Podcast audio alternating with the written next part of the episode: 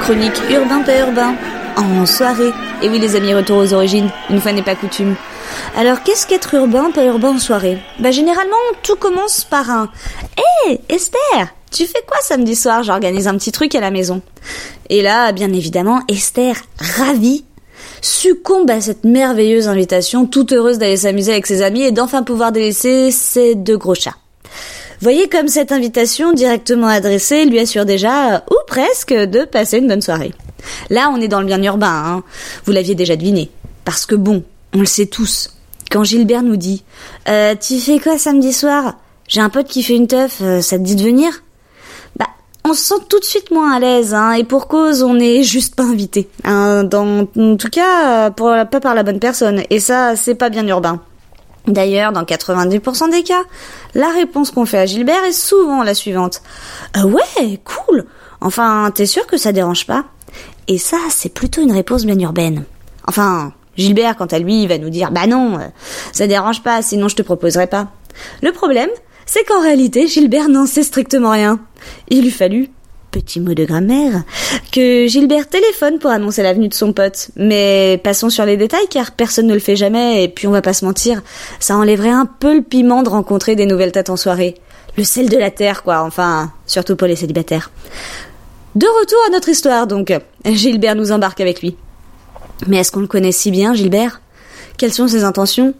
Est-ce qu'il ne tenterait pas, via cette invitation anodine, de nous mettre dans son lit en passant pour un mec cool? Est-ce qu'il ne participe pas à un dîner de cons? Et je vous laisse deviner qui l'a choisi pour le rôle titre. Et oui, il y a toujours un gros lourd en soirée. Et si tu ne le trouves pas, c'est que la plupart du temps, c'est toi. Mais bon, est-ce qu'on sera le faire-valoir de Gilbert? Autrement dit son moche? Pour qu'il puisse draguer euh, Mais qui est vraiment Gilbert? Ah, Pardon, je m'égare. Revenons à notre euh, soirée avec un Gilbert sympa qui se permet seulement d'inviter des gens qui ne le sont pas. Alors, comme vous l'avez compris, une soirée impose généralement à tout le monde la coolitude. Enfin oui, quoi. Stop au mensonge. L'hôte est tenu d'accepter les invités surprises, ou dans ce cas, bah, le plus sain de Gilbert, en souriant et en faisant confiance, refoulant le plus profondément son énervement et espérant secrètement que tu n'es pas la réincarnation d'Arsène Lupin, ou pire, que tu lui piqueras pas son ou dulciné.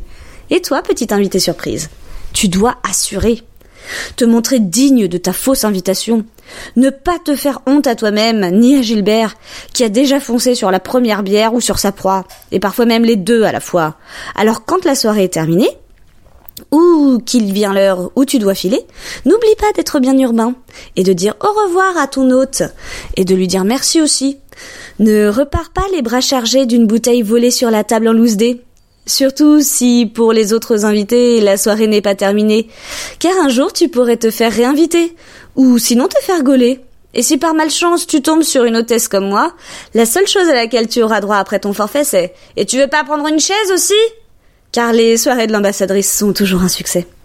Sans déconner, suivez ces petits conseils. Une soirée réussie, c'est une promesse. Une promesse d'avenir, d'amitié et de beaux souvenirs. Et on pique pas la bibine, c'est péché. So shut up.